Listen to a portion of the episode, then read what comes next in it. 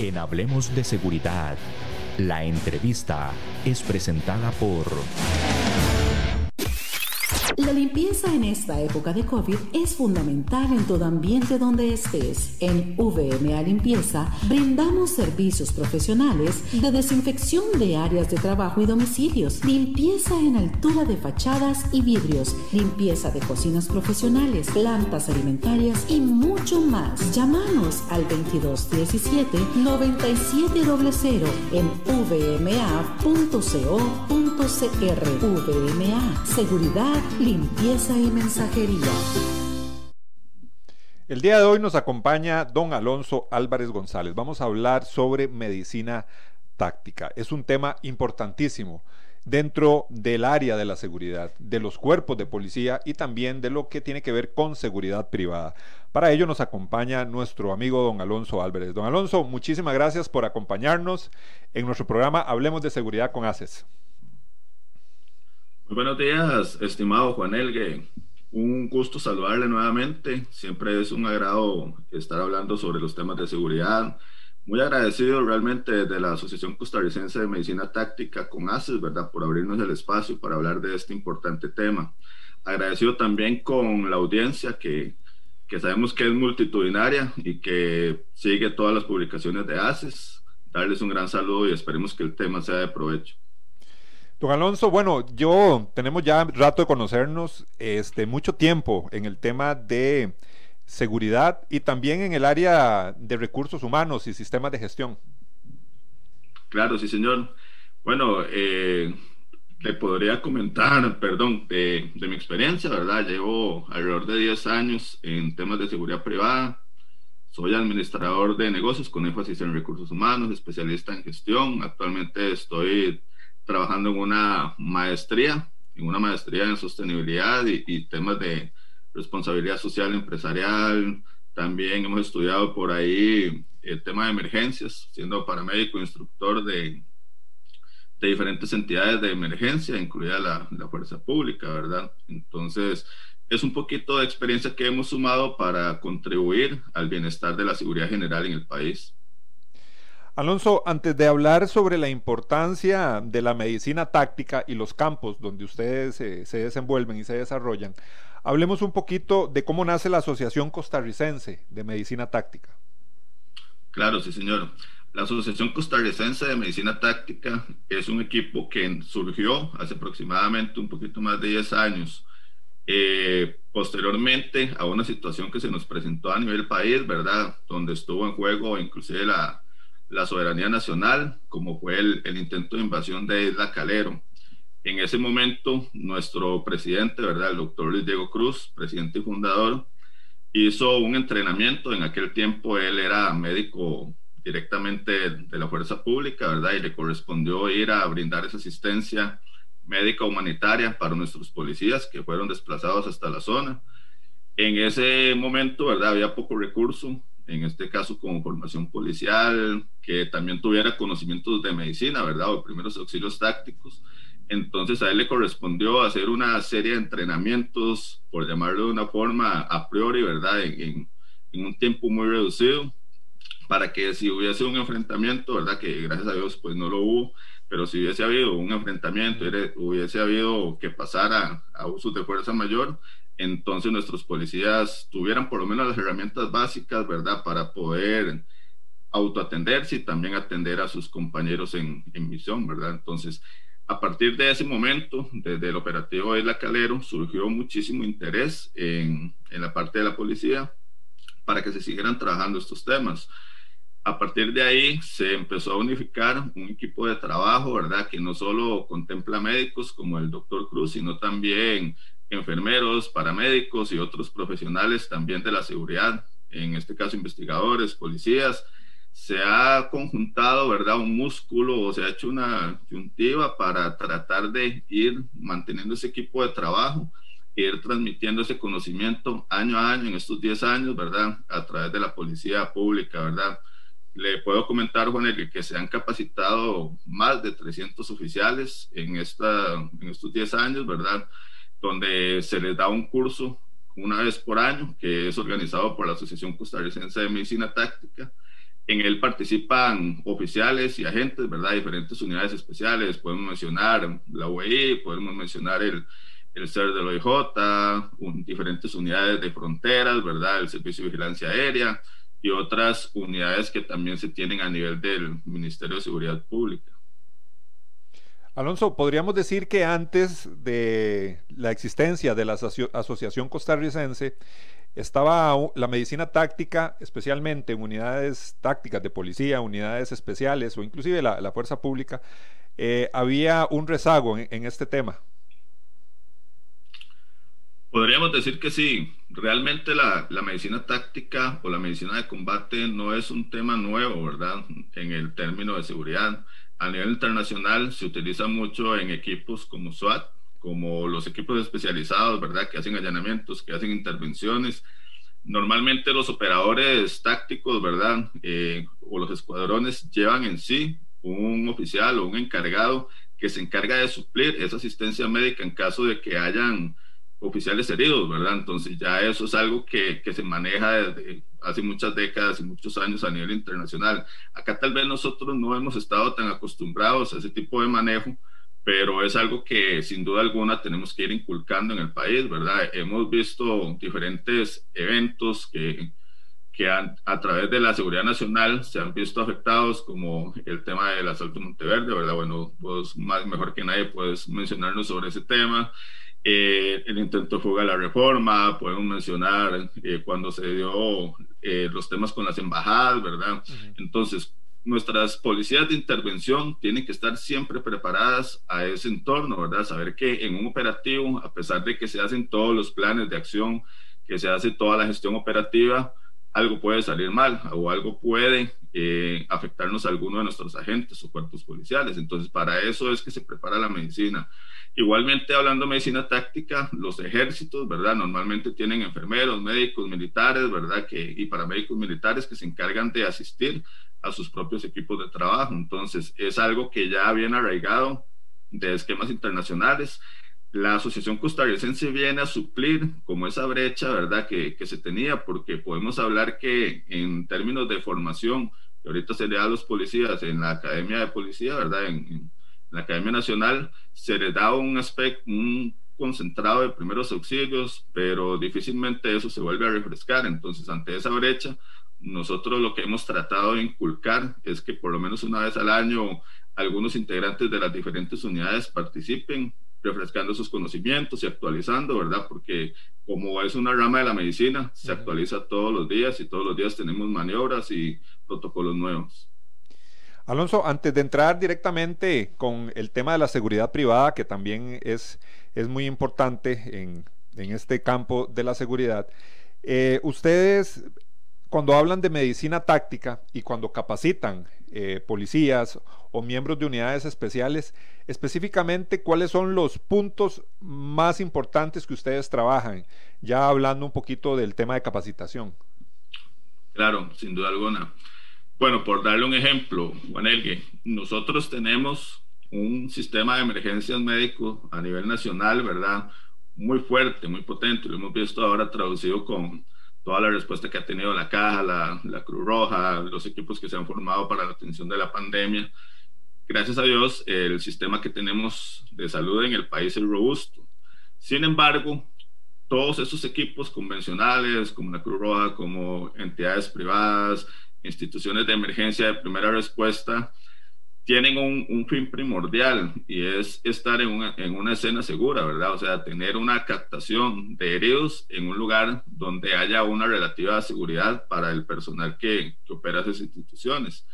Eh, como en el caso de la Cruz Roja, se rige por el derecho internacional humanitario, ¿verdad? Entonces tiene que ser un ente que sea neutral, no puede participar o no puede intervenir en en eventos donde haya enfrentamientos con armas de fuego y demás, ¿verdad? Entonces, al tener esa limitante de que esas instituciones puedan entrar hasta las escenas de riesgo o de alto riesgo, ¿verdad? Ahí es donde trabaja la medicina táctica. Ese primer acercamiento o ese, esa primera atención que se necesita en un operativo, al no tener esos cuerpos de emergencia, que también pues sería muy vulnerable su condición, ¿verdad? Ya que ellos carecen del uso de armas, del uso de instrumentos, chalecos y, otros equipamientos y conocimientos, pues ahí es donde se entrena a los policías para que, aparte de hacer su trabajo operacional, en caso de que alguien resulte herido, por ejemplo, que alguien tenga o, o resulte afectado con, una herida por arma de fuego en alguna extremidad, entonces el simple hecho de colocar un torniquete ya salva vidas, ¿verdad? El solo hecho de evacuar una de esas personas, un compañero afectado, a un centro o a un lugar de atención donde esté bajo protección y ya se le pueda suministrar a los equipos de emergencia convencionales y trasladar al hospital, ya eso es un manejo expedito de la, de la situación de emergencia en operación, ¿verdad? Entonces, bajo ese esquema se hace la preparación de los policías, como le digo, los policías en general, eh, ya sean de la academia o sean del, del Poder Judicial, se les brinda normalmente capacitaciones en primeros auxilios. Pero la parte de refrescamiento y la parte de ir actualizando las normas, ¿verdad? Es lo que ha tratado la Asociación Costarricense de Medicina Táctica de colaborar, ¿verdad? Con nuestra Fuerza Nacional de Policías. Entonces, el entrenamiento es muy variable, de destrezas físicas, por ejemplo, los arrastres, por ejemplo, los sitios de triage, cómo llegar a establecer en, un, en una cantidad de víctimas que haya importante, ¿verdad? Un número de víctimas, no solo en, en operativos policiales, sino en desastres naturales, en accidentes de trenes, ¿verdad? Como hemos visto en algunas ocasiones. Entonces, saber categorizar cuáles están en, en, mayor prioridad de atención y bajo esa premisa, pues empezar a trabajar. Igualmente, para atenderse a ellos mismos y para atender a sus compañeros. Básicamente, esos son varios de los enfoques que se brindan en los entrenamientos que se dan el tema este, Alonso, es muy delicado y es muy importante. Sabemos que en situaciones de crisis, crisis mayores, eh, donde hay situaciones, eh, incidentes con armas de fuego, lógicamente eh, oficiales de policía, oficiales de unidades tácticas que entran a un lugar o están atendiendo una situación de crisis, lógicamente eh, son conscientes del riesgo, pero me parece que la capacitación en el tema de medicina táctica o el acompañamiento que yo sé que algunos de ustedes dan directamente con a las unidades, eso es eh, fundamental para la preparación y la estrategia que pueda utilizar un cuerpo especial de policía. Le da tranquilidad, le da mayor seguridad a un operador de unidades tácticas. Por supuesto, sin duda alguna, sin duda alguna, Juan Elgue, no hay nada mejor que estar preparados. Eh, creo que una premisa de no solo en seguridad, sino en términos de emergencia, es estar listos para, la, para lo peor, ¿verdad? Esperando que todo salga bien y que no haya ningún imprevisto. Pero siempre hay que mantener esa preparación constante como un oficial, como un operador de, de policía, ¿verdad? Agente debe estar preparado y listo para, para cargar su arma, desenfundarla y, y, y activarla de forma correcta especialmente cuando son operativos de alto riesgo, cuando hay que actuar, ¿verdad?, contra la delincuencia, que es una de las grandes problemáticas. Hemos visto que la, la incidencia, ¿verdad?, hacia los policías, no solo a nivel del sector público, sino a nivel privado, ha venido desencadenando diferentes afectaciones. Entonces, siempre da esa seguridad, ¿verdad? Tener dentro del equipo de trabajo personas que conozcan y que puedan dar una, estabilización, una estabilización inicial, ¿verdad? Hacer por lo menos esos primeros auxilios tácticos, ¿verdad? Que es una de la parte, es uno de los cursos, ¿verdad? Que se da también por la Asociación Costarricense entonces se trata de enseñar esos principios básicos, teóricos y prácticos, ¿verdad? Para que en el momento que resulte algún compañero herido o que resulte alguno de los agentes, ¿verdad? Se pueda autoatender y pueda salir adelante. Eh, genera una confianza, sin duda alguna. No hay nada mejor que tener una persona sumamente capacitada en términos operacionales, pero también en otros términos de asesoría legal, en términos de emergencia, ¿verdad? Sabemos que son equipos de múltiples áreas, ¿verdad?, que contribuyen a que las operaciones sean efectivas y eficaces. Como le mencionaba ahora, la problemática que vimos al, al sector país y lo vimos manifestado, nosotros nos tocó participar en diferentes operativos y eventos que en este caso tuvo cobertura a la fuerza pública, ¿verdad? Y, y la afectación que se tuvo en oficiales de policía fue muy grande. Tuvo que, hubo que intervenir, ¿verdad? En algunos aspectos brindar la atención táctica en el sitio de, de, afectación, ¿verdad? Donde estaban los disturbios, donde podríamos decir que piedras y, elementos eh, externos, ¿verdad?, eh, afectaban o atentaban contra los servicios de emergencias normal, convencional, como la Cruz Roja, como bomberos y como otras instituciones de respuesta que lógicamente deben resguardarse, pero en el sitio táctico alguien tenía que atenderlos, ¿verdad? Entonces ahí es donde el entrenamiento policial se vuelve una necesidad para actuar en ese momento. Entonces siempre venda esa seguridad, siempre brinda esa tranquilidad, ¿verdad? De tener personas que nos puedan evacuar cualquier situación en el momento necesario. E inclusive como parte de ese entrenamiento que debe tener un, un, funcionario de una unidad táctica o de respuesta o de emergencia, lógicamente estos, estas unidades en muchas ocasiones trabajan en, rescate de rehenes, por ejemplo, y también se, eh, la idea es salvar vidas y un oficial táctico capacitado le puede salvar la vida a una persona que ha sido rehén, que fue impactada de bala a la hora de un ingreso, o no sé, me parece que todo eso es parte de la integralidad que debe tener un oficial de policía. Sin duda alguna, Juan Elgue. Ahora vamos a hablar muy por encima, muy brevemente, ¿verdad? A modo de resumen de la norma INTE ISO 18788, que es sobre los servicios de seguridad, que es una norma internacional esa norma trae un compendio de directrices, disposiciones, ¿verdad? Eh, como el derecho internacional humanitario.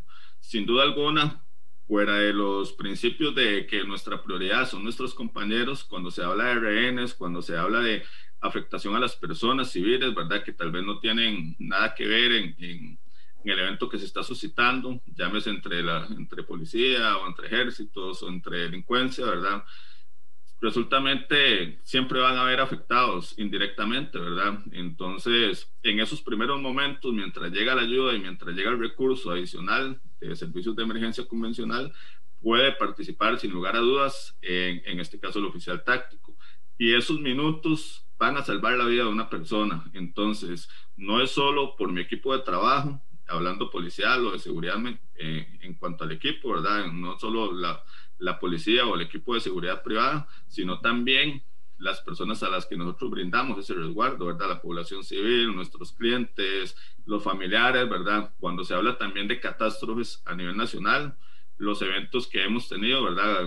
Por mencionar solo algunos, eh, el terremoto de Cinchona, eh, los deslizamientos que hemos tenido en el sector de Escazú, ahí la policía también ha brindado sus colaboraciones en, en, eh, en el rescate, ¿verdad? y y traslado de las víctimas. Y precisamente nosotros ayer mencionábamos en una de las capacitaciones que brindábamos que la policía, eh, para bien o para mal, ¿verdad? Es de las primeras que brindan esa atención. Cuando la escena es insegura, cuando las otras autoridades no se han hecho presentes en escena o en algún lugar de atención, pues al que le corresponde atender inicialmente, ¿verdad? Es a la gente de policía. Igualmente viene siendo homologable, ¿verdad? En una, en una empresa, ¿verdad? Cuando cuando sucede algún incidente, se activa todo el protocolo de emergencia, pero también los oficiales de seguridad vienen a intervenir en cuanto a esa atención inicial que se le presta a un incidente, ¿verdad? Un desastre o algún evento no previsto.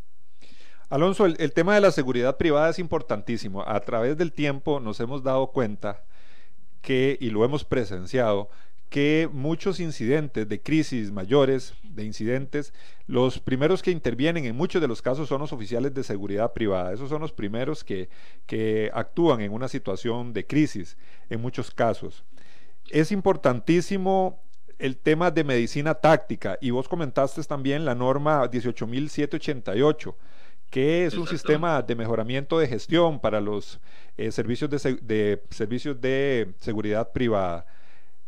¿Qué podemos hablar ahí de la medicina táctica en todo este tema?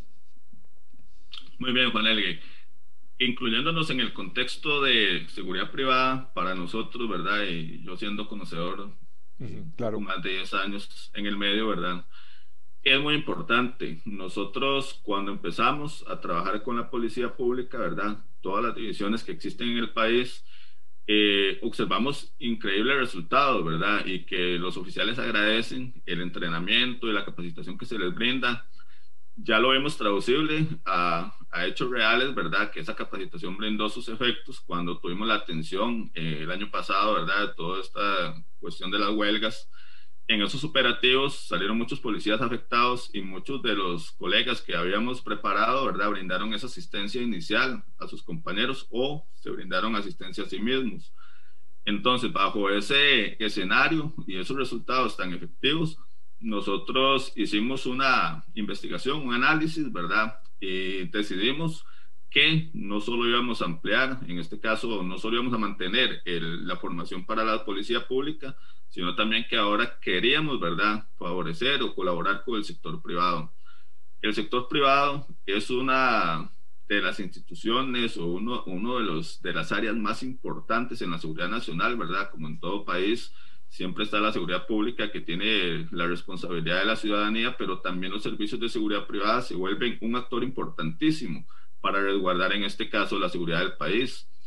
Las empresas de seguridad privada en Costa Rica, ¿verdad? Según los, los datos que nos presentaron, eh, nos presentaban en una reunión que tuvimos previa con, con ACES y también algunos datos de, del Ministerio de Seguridad Pública, alrededor son de 786 organizaciones, ¿verdad? Formalmente inscritas, por lo menos ante la Dirección de Servicios de Seguridad Privada. Entonces, se calcula que alrededor de 40 mil, ¿verdad? Más o menos son las personas que, que trabajan, en este caso en, como agentes de seguridad.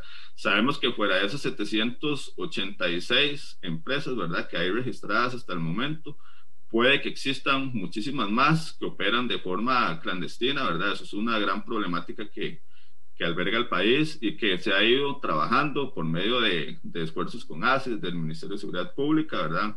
Entonces, bajo ese contexto queremos contribuir. ¿Qué es lo que sucede? Los cuerpos de seguridad privada, así como se les pide un requerimiento, ¿verdad? el más básico y esencial para tener la aportación de armas, como un examen psicológico, como un examen teórico práctico, el tema de las huellas, el curso básico de seguridad privada, es indispensable que también se tengan conocimientos plenos en atención de emergencias, ¿verdad? En brindar esos primeros auxilios, porque como él lo mencionaste, Juan Elgin, muchas veces nuestros oficiales, sector policía, nuestros oficiales, sector seguridad, son los primeros en responder cuando hay un evento adverso, ¿verdad? Cuando hay un incidente, cuando hay una emergencia a lo interno de, cada una de las organizaciones donde, donde presten sus servicios. Entonces, eso requiere intrínsecamente, ¿verdad? Que tiene que haber una formación. Cuando hablamos de la norma internacional ISO, ¿verdad? Que es adaptada aquí a la, a la a INTECU, ¿verdad? INTE ISO 18788-2018, sobre los sistemas de gestión. Cuando hablamos de un sistema de gestión, establece una medida de buenas prácticas, de normas adaptables, ¿verdad? Que han sido estudiadas a nivel internacional y que han generado éxito en las organizaciones. Entonces, me parece que dentro de la evolución que tiene la seguridad privada en el país, la, el adoptar la norma internacional 18788 es un gran potencial para que la seguridad privada en el país crezca para que las empresas, en este caso grandes, medianas o pequeñas, quieran acoplarse a esta norma, se vuelve indispensable poder cumplir requisitos. Dentro de esos requisitos viene el cumplimiento del protocolo de Montreux, viene la proclamación del, derecho internacional humanitario, los convenios de Ginebra, ¿verdad? Por solo mencionar algunos, viene algunos estatutos de, de ICOP, reglamentos que también contribuyen a esas mejoras, ¿verdad?, que se tienen al respeto de los derechos humanos principalmente. Y parte esencial de los derechos humanos es, la salud y el bienestar de las personas, ¿verdad? De las personas civiles, de las personas que son clientes, de las personas del equipo de trabajo, de las empresas de seguridad privada. Entonces, bajo esa premisa, la atención de emergencias, la prestación del auxilio, ¿verdad? En caso de desastres naturales, eh, disminuir los agravios, ¿verdad? Cuando hablamos de un agravio, un evento adverso, no, no deseado, ¿verdad? Es cuando nosotros por, por la operación normal que tenemos como empresas de seguridad, pues generamos una afectación, ¿verdad? Ya sea a la población, ya sea a otro, al contrincante, ¿verdad? En este caso a la, a la delincuencia. Entonces, convergen ahí una serie de, factores, ¿verdad?, que justifican que la atención de emergencias y primeros auxilios debe ser una necesidad y es una gran brecha que también existe en el sector de seguridad privada, ¿verdad? Sabemos que difícilmente las empresas que, actualmente se consideran de las más grandes, ¿verdad?, pueden eh, invertir en entrenar a, a su personal en este tema, porque este tema ha sido muy descuidado, ¿verdad? Ha sido muy descuidado a través de los años pero se vuelve una gran necesidad porque en cualquier momento, en cualquier situación, algo se nos presenta, ¿verdad? Nosotros hacíamos también una recopilación de incidentes, ¿verdad? Cuando presentamos este ejemplo del irrespeto, o sea, solo en un operativo que tuvo la fuerza pública en este tema de las huelgas, hubieron, hubieron 60 detenidos y 100 policías de la fuerza pública, ¿verdad? Afectados, heridos de diferentes magnitudes de lesiones. Entonces, si la población y si la delincuencia cada vez irrespeta más las fuerzas policiales oficiales del país, imagínese usted con el tema de la seguridad. También hemos visto incidentes, ¿verdad? Como este que se presentó recientemente en Alajuela, en el sector de Guapiles, sucede mucho con el tema de buscar el robo de las armas letales, ¿verdad? Para nuestros compañeros oficiales, ya sea en custodia, ya sea en diferentes puestos. La delincuencia, al verse desabastecida del mercado negro, recurre a, a tratar de apropiarse, ¿verdad? En este caso de las armas de fuego de, de las organizaciones de seguridad privada. Entonces, eso es un, es un riesgo muy alto, ¿verdad? Es una vulnerabilidad que se debe trabajar y estar listo siempre para, en caso de que suceda algún evento, pues atenderle de la forma precisa. El tema de las empresas de seguridad privada y esta capacitación en temas de medicina táctica es, es imprescindible. Rápidamente vamos a ir a la pausa porque queremos hablar con don Alonso Álvarez sobre los cursos básicos de seguridad privada que toda agente de seguridad que labora en una empresa de seguridad privada tiene que cumplir. Vamos a hablar sobre ese tema y, seguir ondando un poquito sobre la capacitación en medicina táctica. Vamos a ir rápidamente a nuestra pausa y seguimos con nuestro programa. La limpieza en esta época de COVID es fundamental en todo ambiente donde estés. En VMA Limpieza brindamos servicios profesionales de desinfección de áreas de trabajo y domicilios, limpieza en altura de fachadas y vidrios, limpieza de cocinas profesionales, plantas alimentarias y mucho más. Llámanos al 2217 9700 en vma.co.cr. VMA, seguridad limpieza y mensajería. Continuamos en nuestro programa Hablemos de Seguridad con ACES. Hoy nos acompaña don Alonso Álvarez. Don Alonso es especialista en tema de medicina táctica, con muchos años de experiencia en el ámbito de la seguridad y la seguridad privada. También fue excelente de recursos humanos. Así que nadie mejor que don Alonso Álvarez para hablar de este tema de medicina táctica hoy aquí en nuestro programa.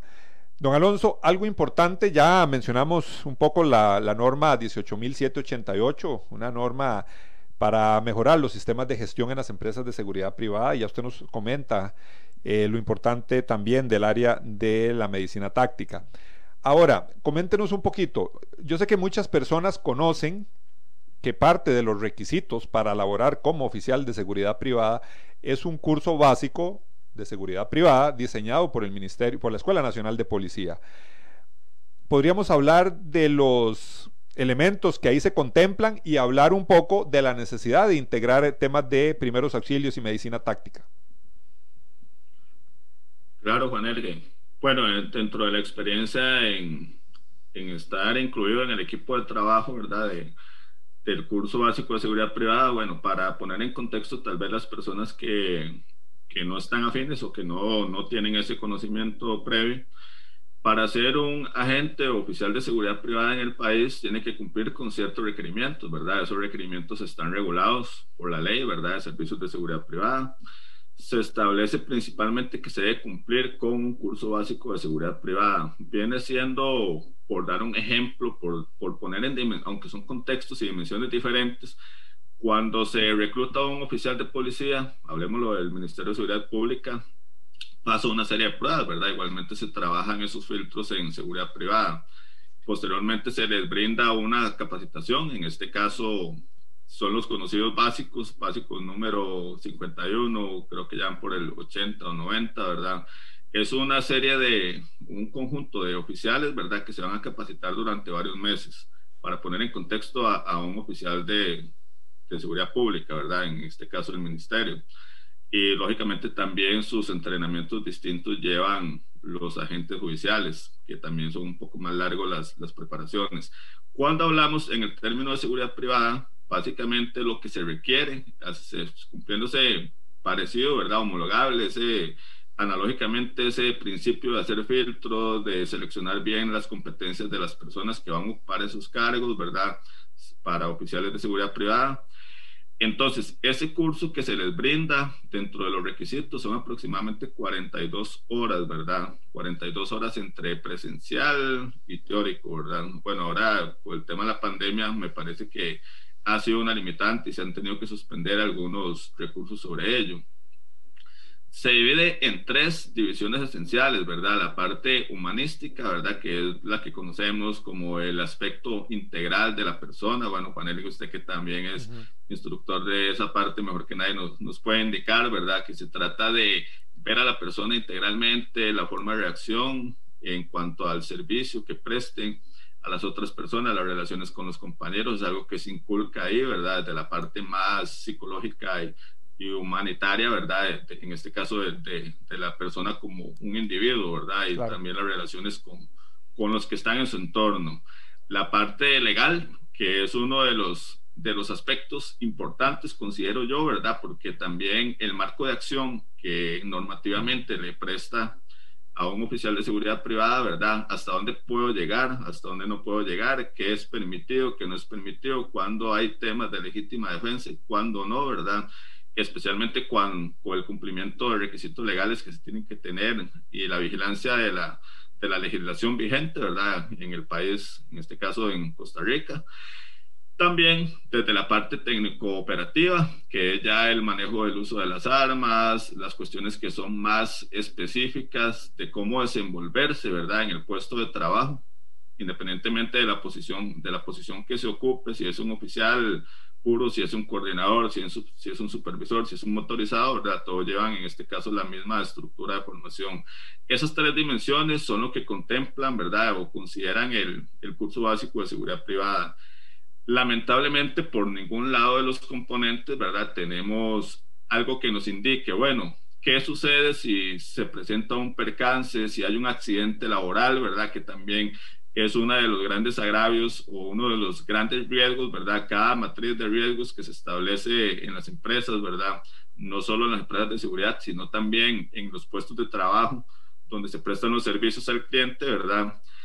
hay que hacer una matriz de riesgos. Dentro de esos riesgos siempre está la probabilidad de que algo pueda ocurrir y que hace algo pueda ocurrir, tenemos que tener una capacidad de respuesta, que me parece que es una gran brecha que se ha tenido en seguridad, no solo en el curso básico, ¿verdad?, sino a nivel general de todo el contexto de seguridad privada en el país. Ya se ha venido ocurriendo en la parte de seguridad pública, como le decía ahora, con, con esta experiencia y este compartir que tenemos, inclusive hemos trabajado con, con la Academia Nacional de Policía, y ahora nuestro fin o nuestro, nuestra meta y objetivo, ¿verdad? Es brindar esos aportes a la seguridad privada. Entonces, dentro de, quienes quieran implementar, que me parece que el mejor paso que puede dar Costa Rica en estos momentos es que las empresas de seguridad adopten la ISO 18788 como conocedor de normas, como conocedor del contexto de seguridad, sin duda alguna es un aspecto súper importante, ¿verdad? Que va a profesionalizar la seguridad, no solo las empresas, sino también el personal que en ellas opera, ¿verdad? Todos esos colaboradores. Y como parte de ello, vamos a tener que reforzar también la instrucción que se le brinda, ¿verdad?, a nuestros oficiales. En este caso, prepararlos en, no solo en medicina táctica, ¿verdad?, sino también en temas de derechos humanos, en temas de derecho internacional, ¿verdad? Y, en otros componentes, hasta en, mismos aspectos normativos de qué representa un sistema de gestión, ¿verdad? Porque es parte de un cumplimiento que se tiene que tener para obtener la ISO 18788. Entonces, dentro, siendo puntual en la pregunta, Juan Elgue, sí, lamentablemente tiene muchísimas brechas, ¿verdad? Y no solo de medicina táctica, me parece que la Fuerza Pública o el Ministerio de Seguridad Pública también ha ido trabajando en algunas propuestas, ¿verdad? Para que ese curso básico de seguridad privada pase de 42 horas a un contenido más amplio, ¿verdad? Ya prácticamente que, que las personas que, que, lo conlleven, ¿verdad? Y que vayan a actualizarse y certificarse, pues ya tenga un nivel más profesional todavía el que se necesita, ¿verdad? O el que se ha tenido a través de los años, pero que el gremio demanda cada vez más la profesionalización de los servicios, ¿verdad? Ya a un nivel más avanzado. no solo en cuanto al curso básico, sino también algunos otros componentes. Es fundamental, eh, don Alonso, me parece, y con la experiencia que usted ha tenido en este tiempo, bueno, en este curso básico de seguridad privada, me parece que es, es fundamental de que este elemento de primeros auxilios, de la medicina táctica, se contemple. Recordemos que el oficial de seguridad privada, su función es salvaguardar la vida de muchas personas y en desastres naturales, por ejemplo, también. Siempre vamos a necesitar y siempre vamos a querer la colaboración de un oficial de seguridad privada en un desastre natural, en un asalto, una persona herida, eh, un accidente laboral también, como usted nos lo menciona. Entonces yo creo que esa es parte de la, eh, la parte integral que debe tener un oficial. Ahora, perdón, don Alonso, en este momento ya ustedes tienen, bueno, la Asociación Costarricense, ya con varios años, bastantes años. ¿Cómo ha sido el acercamiento con las empresas de seguridad privada. Aunque el curso, de, el curso básico de seguridad privada no lo exige, no, no se contempla todo el tema de la medicina táctica o primeros auxilios, eh, ¿cuál ha sido el acercamiento de ustedes con, con empresas de seguridad privada? Bueno, te puedo comentar eh, a través de una decisión que se tomó de la Asociación Costarricense de Medicina Táctica, nuestra prioridad siempre ha sido establecer esas alianzas con los organismos eh, formales, ¿verdad? En este caso, con, cuando se hizo con la policía pública, ¿verdad? Se fue hasta el Ministerio de Seguridad Pública, lógicamente como nuestro director y capitán fue director médico de la Fuerza Pública, entonces el, el contacto que se tuvo fue directo con el ministerio, ¿verdad? Directamente. Eh, bajo ese concepto o esa analogía quisimos trabajar en el sector de seguridad privada. Entonces, nuestro primer paso fue recurrir a ACES, ¿verdad? Y parte de eso nos tiene hoy por acá. Me parece que, sin duda alguna, ACES representa, en este caso, la organización máxima que se tiene en seguridad privada, donde convergen las grandes organizaciones, ¿verdad? Eh, que prestan sus servicios a nivel de seguridad privada. O sea, todas las empresas que pertenecen a, a la Asociación Costarricense de Empresas de Seguridad Privada y afines, ¿verdad? Pues han pasado por un filtro, han pasado y presentan cumplimientos normativos que hacen que la seriedad con la que operan esas instituciones, ¿verdad? haya sido previamente calificada en este caso y filtrada por ACES. Entonces, nuestro primer acercamiento ha sido directamente con, con ACES. Posteriormente, pues trabajaremos en, en en tratar de concientizar este tema, ¿verdad? Como lo hemos estado abarcando el día de hoy en esta, en esta entrevista, que posiblemente nos queden muchísimos tópicos y temas de interés, ¿verdad? Que tal vez no se puedan abordar. Eh, esperemos en una segunda sesión tener a, mayor profundidad, pero básicamente también haríamos este tipo de reuniones, haríamos este tipo de, de concientizaciones, ¿verdad? Llamando a, llamando a la agudeza, a la visualización y especialmente a la gestión que tienen las empresas en la preocupación de un tema tan importante como este, para tratar de incorporarlo, ¿verdad?, en los planes de capacitación que tengan las instituciones, ¿verdad?, en este caso las empresas de seguridad. Cuando se habla de, de realizar un plan, ¿verdad?, siempre hay que hacer un diagnóstico eh, los que trabajan en, en, la parte de recursos humanos y formación sabemos que primero diagnosticamos qué tipo de requerimientos tenemos, con base a eso vemos qué capacidades académicas en este caso ya tenemos previstas y lo que son las brechas es lo que tenemos que ir cerrando. Para eso se programan formaciones, se buscan recursos, ¿verdad? Como en este caso los que puede llegar a ofrecer la Asociación Costarricense de Medicina Táctica, que estaría al servicio también de la seguridad privada. El tema de la medicina táctica, eh, don Alonso nos lo ha explicado bastante bien. ¿Podríamos hablar de algunos ejemplos puntuales que tal vez donde ustedes han participado ya un poco más a nivel eh, policial para ejemplificar y, recordar y que los estimados oyentes eh, puedan tener en su memoria más fácilmente la actuación de ustedes como asociación? Claro, voy a dar tres ejemplos. Sin duda alguna, el Acalero, ¿verdad? Fue la que más repercutió y fue el origen de, de esta asociación.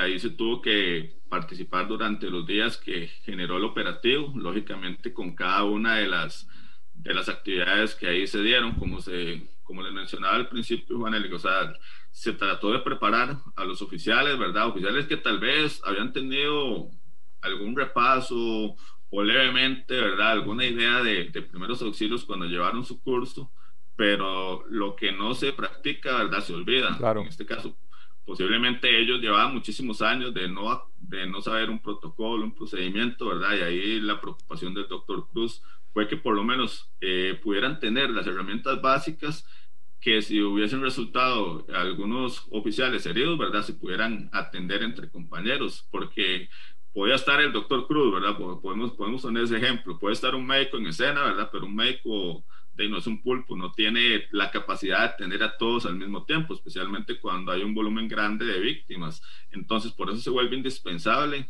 el conocimiento de las personas que puedan asistir en el equipo de trabajo. El Acalero se pasó todo el operativo, ¿verdad? Todo lo, todas las semanas que duró el, el operativo policial y ahí se tuvo personal a cargo.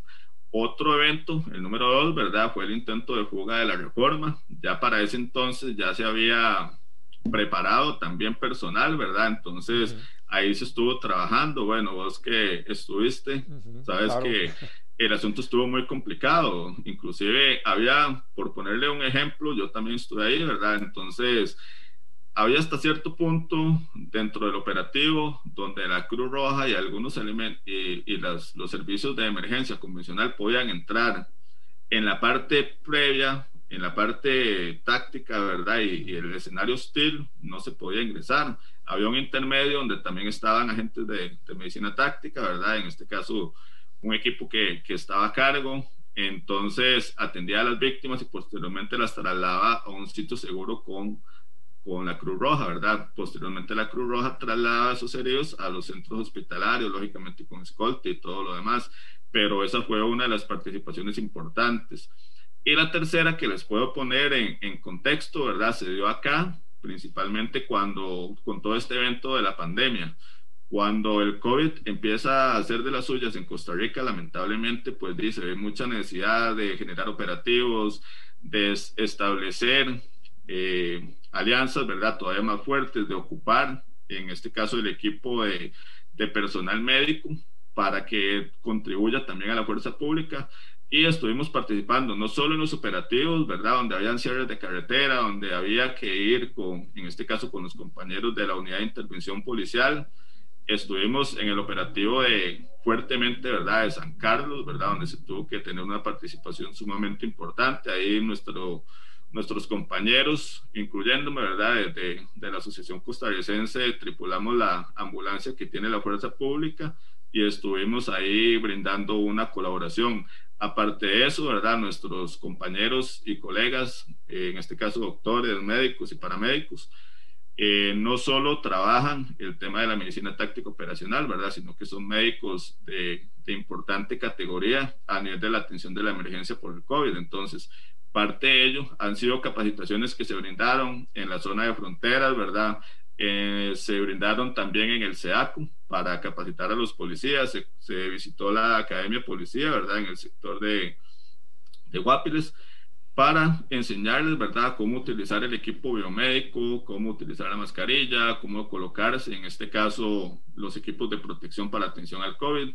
Entonces, se vuelve un contexto súper amplio, Juan Elgue, porque es, la participación es diversa, ¿verdad? No solo en el operativo puro, ¿verdad? Sino, como bien lo dijiste, en atención de desastres naturales se puede establecer cómo se monta un puesto de comando, cómo se establecen las diferentes áreas de un sistema de comando de incidentes, cómo llegar, en este caso, y, manejar, ¿verdad?, desastres naturales y también efectos biológicos como el que estamos viviendo. Entonces, es un área muy diversa y que puede reforzar muchísimo las fuerzas de policía y en este caso la seguridad privada, ¿verdad?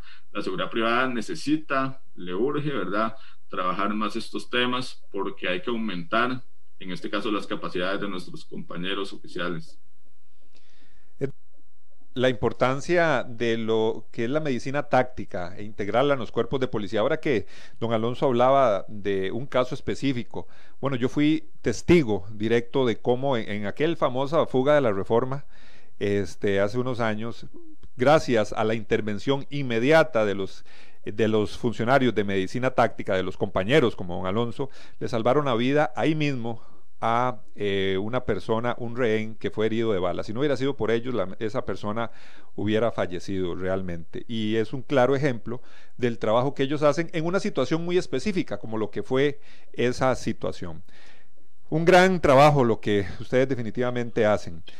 Vamos a ir a nuestro segmento de redes sociales porque tenemos nuestro Facebook de Hablemos de Seguridad con ACES, también tenemos nuestro canal de YouTube, tenemos Spotify, tenemos nuestro Instagram, el Facebook también de la, de la radio, el del programa. Así que por todos estos medios, nuestro WhatsApp, por todos estos medios usted puede seguirnos, compartir los programas y volverlos a escuchar.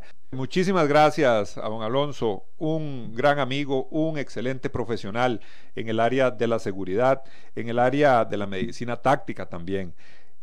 Hoy ha sido un programa muy provechoso y yo sé que este tema lo vamos a seguir eh, tomando aquí en su programa Hablemos de Seguridad con ACES. Es fundamental para una seguridad integral, para la profesionalización de los servicios de seguridad. Nuestra invitación para nuestro próximo programa. Asociación Costarricense de Empresas de Seguridad y Afines presentó Hablemos de Seguridad. Hablemos de Seguridad. Hablemos de Seguridad. Con ACES.